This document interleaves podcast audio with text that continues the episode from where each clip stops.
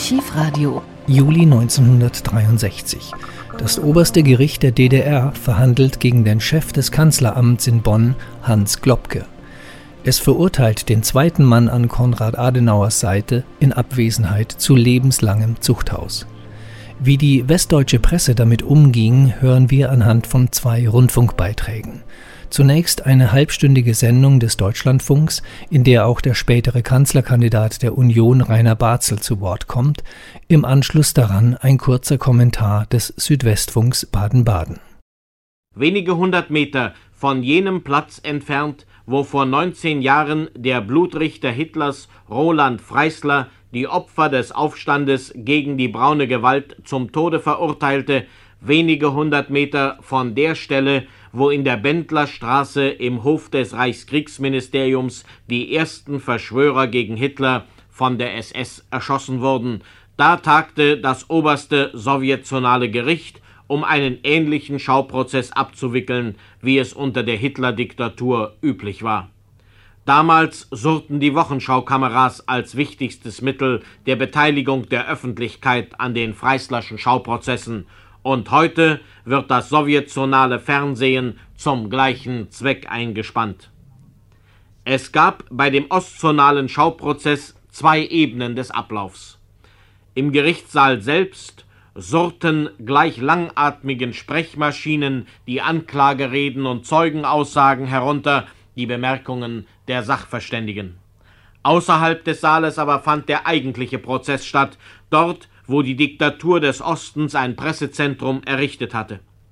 Bulletins mit Meldungen gegen die Bundesrepublik Deutschland, Informationsmaterial über die Segnungen des Kommunismus und sogenannte Betreuer fand man hier, Betreuer, die sich in echter Funktionärsmanier der Journalisten annahmen, um die Verdrehungen und propagandistischen Anklagen gegen Dr. Globke auch wirklich an den Mann zu bringen. Wie frech hier vorgegangen wurde, soll nur ein Beispiel erläutern, denn auf den eigentlichen Inhalt des Prozesses einzugehen, ist im Rahmen einer Sendung unmöglich.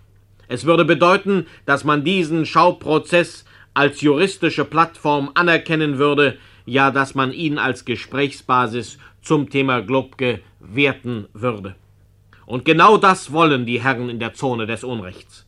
Ihnen geht es nicht um Globke, nicht um Recht oder Unrecht. Aber zurück zu dem unendlich frechen Vorgehen des Anklägers Streit in diesem Verfahren. Da berichtete das Neue Deutschland am 16. Juli 1963 unter der Überschrift Rassegesetze in der Bundeswehr. Der Generalstaatsanwalt der DDR, Josef Streit, so schreibt das Neue Deutschland, übergab dem Gericht mehrere Dokumente und andere Unterlagen, aus denen eindeutig hervorgeht, dass die faschistische Rassen- und Ostpolitik Hitler-Deutschlands von Bonn fortgesetzt wird. Er bewies, Globkes Nürnberger Gesetze gelten in der Bundeswehr. Unter den Dokumenten ist ein interner Befehl des Bonner Kriegsministers vom 27. Juni 1958 wonach Juden und Kommunisten sowie andere Personen, die der Regierung verdächtig erscheinen, für die Offizierslaufbahn als Bewerber für die Bundeswehr nicht zugelassen sind. Soweit das neue Deutschland. Die Tatsachen liegen anders, ganz anders. Es gibt eine Reihe ehemals rassisch Verfolgter in der Bundeswehr in allen Dienstgraden, nicht zuletzt auch als aktive und Reserveoffiziere. Im Paragraph 38 des Wehrpflichtgesetzes ist sogar festgelegt, dass die aus rassischen, politischen oder religiösen Gründen unter Hitler verfolgten und dadurch als Soldaten nicht regulär beförderten oder wehrunwürdig ausgestoßenen in einem Dienstgrad eingestellt werden müssen, der ihrer Gesamtpersönlichkeit entspricht.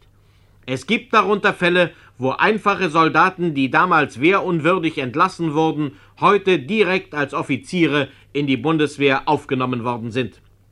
Also frecher und schamloser kann wohl ein Staatsanwalt nicht lügen. Ihm ging es darum, Kommunisten und Juden in ein Boot zu setzen. Mit dem Staatssekretär Dr. Globke aber hat diese faustdicke, falsche Behauptung nun aber auch gar nichts mehr zu tun. Und nun hören Sie, wie auch Herr Schnitzler, der offizielle Kommentator, lügt, wenn es für seinen Staat ist, wenn es darum geht, die Menschen in der Zone und außerhalb der Zone zu verwirren. Die Bundesregierung hatte den erfahrenen Nazi-Verteidiger Dr. Savatius bestellt.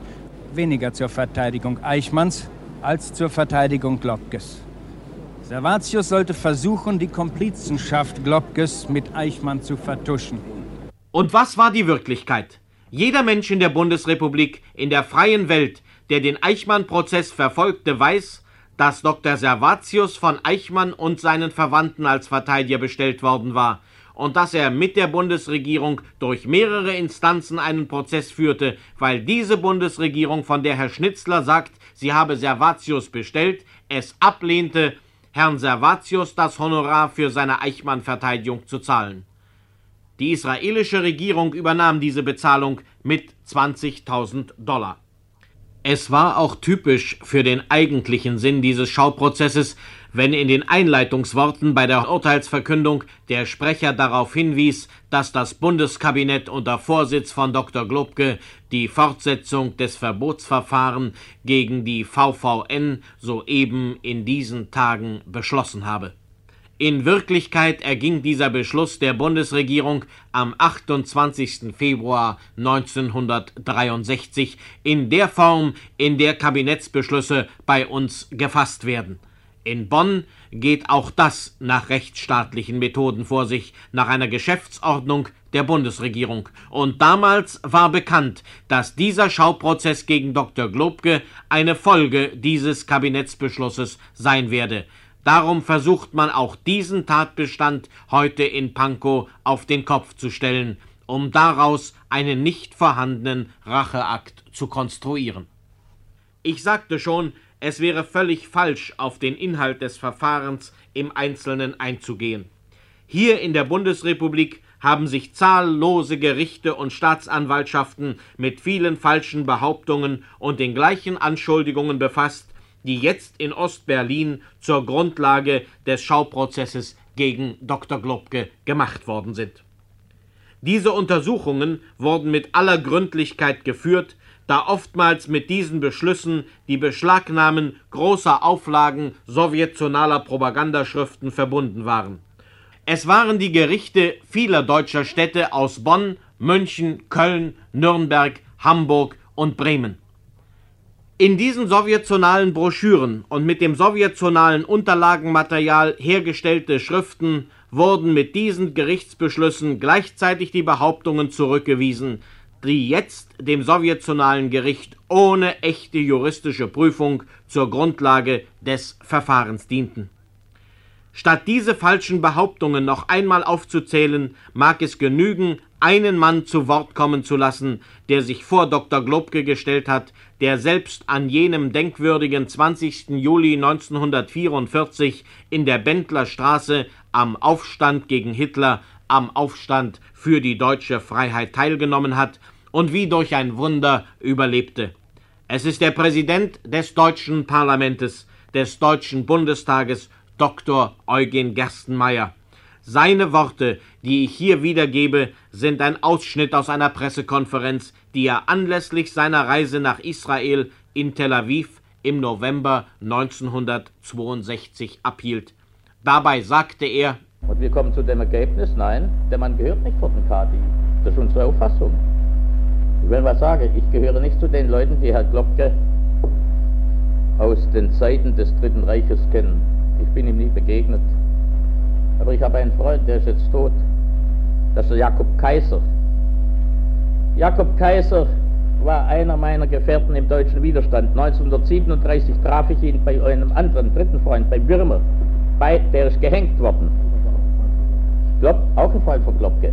Und beide, sowohl Würmer wie Jakob Kaiser, nahmen auf ihren Eid, dass diese Glocke, der heute durch die ganze Welt verschimpft wird, durch die ganze Welt, gilt der Glocke als ein großer Freund und, wie soll man sagen, eigentlich als ein Nazi. Von Jakob Kaiser und Wirmer und einer Reihe anderer Leute, die mit mir ihren Kopf gegen Hitler zu Markte getragen haben, weiß ich, dass sie auf Eid genommen haben, dass dem nicht so ist, dass Glocke kein Nazi war. Man kann sagen, vielleicht wäre es politisch, aus politischem Opportunismus, vielleicht wäre es opportuner gewesen, den Globke nicht in diese Stellung zu bringen, gewechselt hat. Meine Damen und Herren, wenn ich vor der Frage, ich hatte die Sache nicht so entscheiden. Kein Mensch hat mich gefragt, ob ich dafür oder dagegen sei, hat der Bundeskanzler entschieden. Aber ich muss sagen, wenn ich vor die Frage gestellt würde, ob ich aus purem politischem Opportunismus einen sonst guten Mann möglicherweise ein Unrecht tun soll, dann würde ich sagen, nein, aus politischem Opportunismus tue ich das nicht. Das ist die Denkweise der Nazis, aber nicht die meine. Wenn sich ein Mann wie Dr. Gerstenmeier mit derartigen Worten vor Dr. Glob gestellt, so ist das mehr als die Propagandawiederholungen, die Herr Schnitzler aus dem Gerichtssaal heraus für das sowjetzonale Fernsehen sprach. Hier wurde der Gerichtssaal zum lebendigen Forum kommunistischer Propaganda, und zwar nicht nur zur Propaganda gegen Dr. Globke allein, sondern gegen die Bundesrepublik Deutschland. Man muss Herrn Schnitzler hören, um zu erkennen, worum es diesen Herren geht. Sie wollen noch in letzter Stunde den bevorstehenden Rücktritt des Bundeskanzlers im Herbst als sogenannten Erfolg ihrer ständigen Angriffe auf Dr. Glob gewerten, da ja auch er mit dem Bundeskanzler seinen Dienst beenden wird. Ihnen geht es damit um die Diffamierung des Mannes, der als engster Mitarbeiter des Bundeskanzlers an dem Aufbau unseres Staates beteiligt war, nicht um Recht oder Unrecht. Hier soll unser ganzer Staat mit Hilfe dieses Schauprozesses in den Dreck gezogen werden. Das war der Sinn der Worte von Herrn Schnitzler, wenn er sagte Sein Stuhl im Gerichtssaal wird leer sein.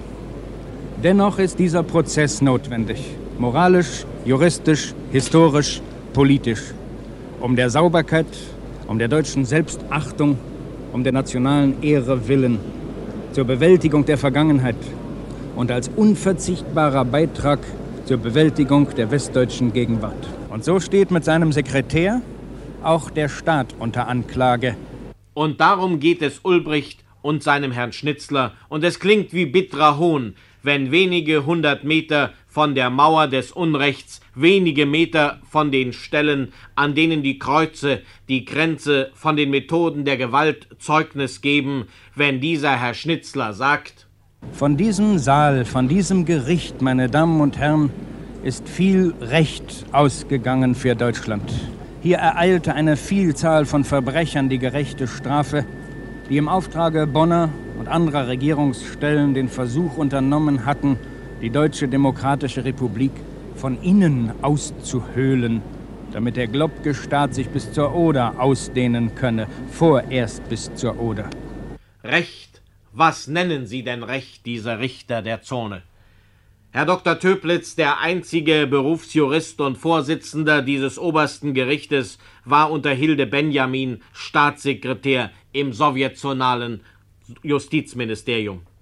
Als Präsident dieses obersten Gerichtes der Zone führte er eine Reihe von Prozessen gegen Personen, die aus der Zone flüchten wollten, aber an der Mauer, an den Stacheldrähten und den Schüssen der Wachmannschaften dieses riesigen Gefängnisses scheiterten.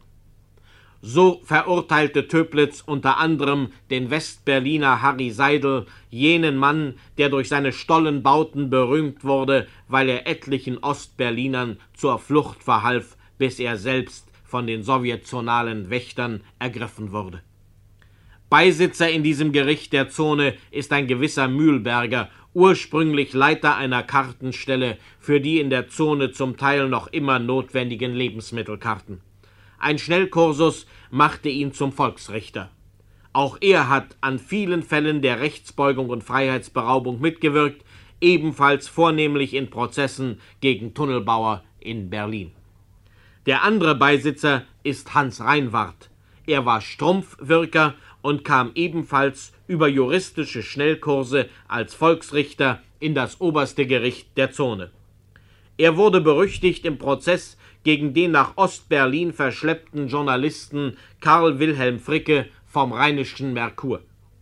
Unter seiner Mitwirkung wurde Fricke zu vier Jahren Zuchthaus verurteilt, obwohl dem Gericht bekannt war, dass er unter Menschenraub in die Zone verbracht wurde. Einer fehlt in diesem Konzert sowjetzonaler Rechtshüter, der Staranwalt der Zone Friedrich Karl Kaul. Er hat während des Eichmann-Prozesses gegen Dr. Globke in Jerusalem zu arbeiten versucht, bis sich herausstellte, dass sein geistiger Gehilfe und Verfechter seiner Ideen in der Bundesrepublik kein geringerer war als Dr. Merten, der in Griechenland für seine Beihilfe am Abtransport der griechischen Juden zu 25 Jahren Freiheitsstrafe verurteilt worden war und später in die Bundesrepublik abgeschoben wurde. Mit diesem Dr. Merten verbindet Dr. Kaul eine enge Zusammenarbeit. In einem Verwaltungsstreitverfahren in Berlin, es ging um die Zulassung Dr. Mertens als Anwalt, hat er vorgebracht, dass er mit Dr. Kaul engen Kontakt habe und mit ihm Interzonenhandel betreibe. Aktenzeichen V.G. 4a16-56L. Als das in Israel bekannt wurde, verstummte Dr. Kaul sehr rasch beim Eichmann-Prozess und auch jetzt beim großen Schauprozess um Dr. Globke tauchte er nicht mehr auf. All die Behauptungen, die Dr. Merten aber gegen Dr. Globke losgelassen hatte, wurden von der Bonner Staatsanwaltschaft in einem umfangreichen Ermittlungsverfahren geprüft und in einem Einstellungsbeschluss von rund 80 Schreibmaschinenseiten entkräftet. Gegen Dr. Merten aber, der dieses Verfahren in Gang gebracht hatte, ist jetzt ein Ermittlungsverfahren wegen uneidlicher falscher Aussage und falscher Anschuldigung anhängig, die gerichtliche Voruntersuchung ist ebenfalls eröffnet. Nur der Manager Dr. Kauls in Tel Aviv, der kommunistische Rechtsanwalt Dr. Landau, kam als Beobachter und sogenannter gesellschaftlicher Ankläger zu diesem Prozess nach Ostberlin. Und neben diesen Richtern gibt es sogenannte Sachverständige, wie zum Beispiel Dr. Waschlaw Kral aus Prag. Er gibt sich als wissenschaftlicher Mitarbeiter der Tschechoslowakischen Akademie der Wissenschaften in Prag aus. Dort hielt er eine Pressekonferenz ab, wo er Material vorlegte, das dann als Propagandamaterial in westliche Länder geschleust wurde. In diesem Material brachte der Wissenschaftler Kral angebliche wörtliche Zitate aus der Zeugenvernehmung Dr. Globkes vor dem Internationalen Militärtribunal in Nürnberg, die in den Nürnberger Protokollen gar nicht enthalten sind.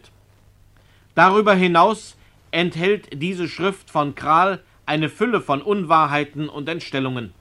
Die Bonner Staatsanwaltschaft hat aufgrund einer Anzeige aus der Tschechoslowakei 1962 ein Ermittlungsverfahren angestrengt, und dieses wegen völliger Haltlosigkeit der Anschuldigungen in dieser Broschüre wieder eingestellt. Von solchen Sachverständigen wird das Gericht also unterstützt. Man könnte die Liste dieser Sachverständigen und Beobachter ganz durchgehen, aber es ist müßig, sich mit all diesen Erscheinungen des kommunistischen Rechtslebens zu befassen. Es ist jedenfalls ein Hohn, wenn Herr Schnitzler, der offizielle Kommentator Pankos vor diesem Gericht, von diesem Unrechtsstaat sagt? Hier hat das Volk die Macht, nicht die Reaktion. Hier regieren Volksvertreter, nicht Volksfeinde. Hier sitzen Verbrecher, nicht auf dem Regierungssessel, sondern auf dem Gefängnisschemel. Hier ist das Recht. Hier ist die Demokratie. Hier ist die Freiheit. Hier ist Deutschland. Dieser Prozess wurde gegen das Recht, gegen das freie Deutschland geführt. Seit der Gründung des sowjetionalen Staatsgebildes ist die Justiz der Zone immer mehr ein williges Werkzeug zur Ausbreitung und Verfestigung der kommunistischen Ideologie geworden. Auch in diesem Verfahren, wie schon seit Jahrzehnten in ähnlichen Schauprozessen, war sie nur ein ausführendes Organ der östlichen Macht und Agitation. Gerade in diesen Tagen des Gedächtnisses an die Opfer des 20. Juli drängt sich der Vergleich auf. Damals sprach Freisler von einer gewissenlosen Clique reaktionärer Offiziere und Junker, und heute wird Dr. Globke zum Schreibtischmörder gebrandmarkt, zur grauen Eminenz Dr. Adenauers gestempelt. Die sogenannten gesellschaftlichen Ankläger sind typisch für diese Denkweise der Zone, und ihrer Gerichtsbarkeit. Sie stehen in einer Reihe mit jenen Zeugen, die den Sachverhalt all der Ereignisse nicht kannten, sondern Darstellungen eigener, zweifellos erschütternder Erlebnisse wiedergaben, um die Zuhörer und die Öffentlichkeit, für die dieser Prozess bestimmt war, emotionell zu beeinflussen. Die Funktion gesellschaftlicher Ankläger in einem Strafprozess beweist, dass hier der Boden eines nach rechtsstaatlichen Grundsätzen durchgeführten Strafverfahrens, das die Feststellung individueller Schuld zum Gegenstand hat, längst in einer Linie mit den Aussagen von Zeugen liegt, die selbst gar nichts aussagen können. Davon zeugen die Informationsbulletins, die während der Prozessdauer im sogenannten Pressezentrum des obersten Gerichtes ausgegeben wurden, wo immer wieder Meldungen in Zusammenhang mit dem Prozess herausgegeben worden sind, die mit Dr. Globke nicht das geringste zu tun hatten oder haben. Dokumente wie beim Eichmann-Prozess, echte Beweise haben die Machthaber der Zone nicht. Darum etwas mehr Propaganda, um das, was sie als Beweis vorlegten, erst durch entsprechende Kommentierung in ihrem Sinne umzufälschen. So ist es auch zu verstehen, wenn man die offiziellen Besucher nach Sachsenhausen ins ehemalige Konzentrationslager brachte, um sie gleich darauf an die Mauer in Berlin zu fahren, wo sie dieser sowjetzonalen Staatsgrenze huldigen mussten. Und in den Verhandlungspausen empfing der Vorsitzende des sogenannten Obersten Gerichtshofes Dr. Töplitz Delegationen, die propagandistische Resolutionen fassten. Der Kampf gegen Dr. Globke ist hier nur Rahmen für einen Angriff gegen unseren freiheitlichen Staat. Das war und ist das Ziel Pankos schon während des Eichmann-Prozesses gewesen, wo es Herr Kaul war, der einmal die Deutschfreundlichkeit Ben Gurions und die anständige Haltung Israels gegenüber dem freien Deutschland abzuwerten versuchte und zum anderen die Bundesrepublik als Nachfolgestaat Eichmanns hinzustellen versucht hat. Beides ist misslungen, denn kein geringerer als Ben Gurion hat diese Machenschaften Kauls durch seine Erklärungen, durch seine Haltung ad absurdum geführt. Hier in Ostberlin versucht die Zone, versuchen die Statthalter Pankos noch einmal das Spiel Kauls zu spielen, des Mannes, der als Regisseur dieser Hetze gegen Dr. Globke im Hintergrund steht und der als Helfershelfer in Jerusalem den Verantwortlichen der Judendeportation in Jerusalem, Dr. Merten, hatte, mit dem er nach dem Kriege so eifrig Interzonenhandel betrieb. Von diesem sowjetzonalen Staat, von diesem Gericht sagte Herr Schnitzler Hier ist das Recht, hier ist die Demokratie, hier ist die Freiheit, hier ist Deutschland. Diese Worte des sowjetzonalen Star-Kommentators sind ein Hohn auf das Recht, wie dieser ganze Prozess und sein Urteil. Unrecht in der sowjetischen Zone, Schauprozesse, Willkür, ähnlich wie das sogenannte gesunde Volksempfinden bei den Nazis, an der Stelle von Recht und Gesetz, das ist das tägliche Problem für unsere Brüder in der Zone. Dr. Rainer Barzel entstammt einer Familie, die das Unrecht, die Willkür der Nazis bereits im eigenen Elternhaus erlebte. Er ist heute Bundesminister für gesamtdeutsche Fragen. Herr Minister, was ist Ihre Ansicht zu diesem Prozess gegen Dr. Globke in Ostberlin? Wie sehen Sie ihn im Hinblick auf die gesamte Rechtssituation in der Zone? Dieser Prozess, dieser sogenannte Prozess, Herr Vogel, war eigentlich mehr eine Fernsehschau und eine Pressekonferenz in neuem Gewande. Sie konnte nichts Neues bieten, weil alle Anwürfe der Zone längst von unabhängigen deutschen gerichtlichen Instanzen geprüft waren und als gegenstandslos sich dargetan haben. Der Zone fehlt nicht nur jede Legitimation, über einen Bundesbürger zu urteilen, also etwa einen Prozess abzuhalten. Der Zone selbst fehlt jeder Akt von Staatlichkeit. Sie ist ein Unrechtssystem. Es fehlt ihr die Legitimation völkerrechtlich und es fehlt ihr die Legitimation staatsrechtlich. Sie hat kein Mandat der Bevölkerung. Sie gründet sich allein, wie der 17. Juni 1953 beweist, auf die brutale Macht sowjetischer Bajonette und auf die Anwesenheit von 400.000 Rotarmisten. Das ist das traurige Schicksal dort drüben.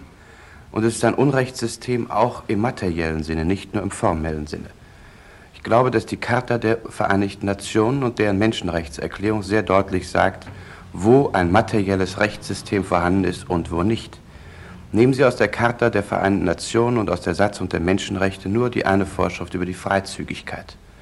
Dass es zu den Grundrechten der menschlichen Person heute gehört, das Land zu wechseln, im eigenen Lande zu reisen. Und dass auch der Flüchtling, der politische Flüchtling, Grundrechte hat.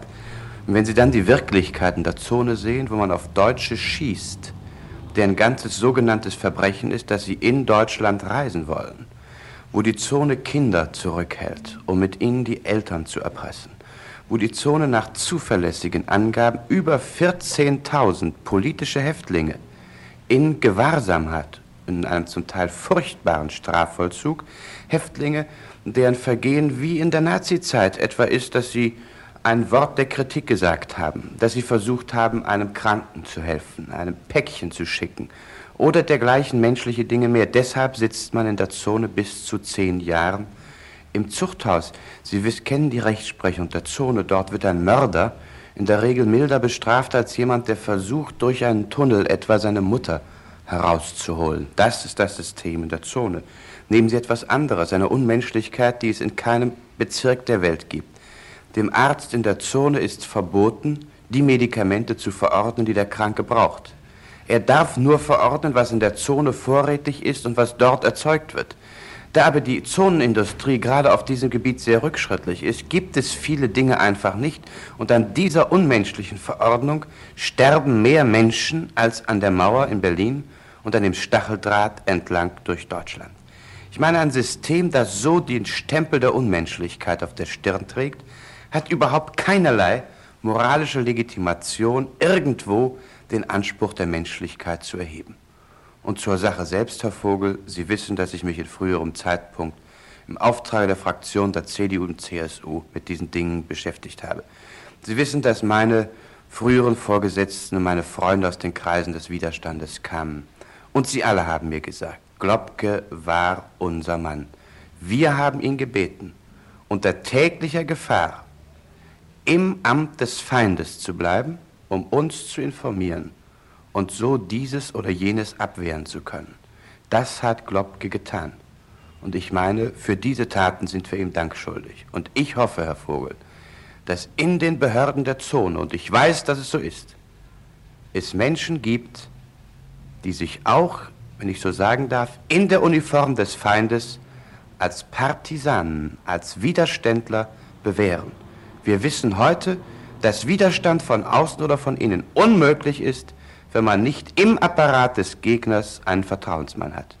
Diese schwere Rolle hat Hans Globke in der schlimmsten Zeit Deutschlands geführt. Und ich meine, denen drüben fehlt jede Legitimation, fehlt jedes Recht, fehlt jeder Anspruch, irgendetwas über einen Mann zu sagen, der sich verdient gemacht hat an der Sache der Menschlichkeit. Seit dem 8. Juli hatte man in Abwesenheit gegen den Staatssekretär im Bundeskanzleramt verhandelt. Dokumente wurden vorgelegt, zahlreiche Zeugen, Juden, Ausländer aus den ehemals von der Wehrmacht besetzten Gebieten gehört. Das Gericht sah als erwiesen an, dass Globke durch seine Mitwirkung als Beamter des Reichsinnenministeriums an zahlreichen Gesetzen, Verordnungen und Erlassen und durch seine Kommentare die Grundlage für Massenvernichtungen von Juden und für die Germanisierungspolitik in den besetzten Ländern während der Nazizeit mit zu verantworten habe. Ein Sprecher der Bundesregierung hatte vor Beginn des Prozesses betont, die Vorwürfe seien alt, längst entkräftet und zurückgewiesen. Globke wird im Herbst in den Ruhestand treten. Es ist nicht Sache des obersten Gerichts der DDR zu entscheiden, ob er ins Zuchthaus gehört oder seine wohlverdiente Pension für treue Dienste für Führer, Reich, Vaterland, Bundesregierung, Bundesrepublik und Konrad Adenauer in Ruhe verzehren darf. Ob Globke immer der richtige Mann zur richtigen Zeit am richtigen Platz war und ist, ist nicht nur vor dem Zonengericht, sondern auch in der Bundesrepublik durchaus umstritten. Viele schätzen den Schaden, den er dem deutschen Ansehen zugefügt hat, höher ein als seine unbestrittenen hohen Verdienste als Organisator und Beamter. Die Geschichte wird darüber noch richten.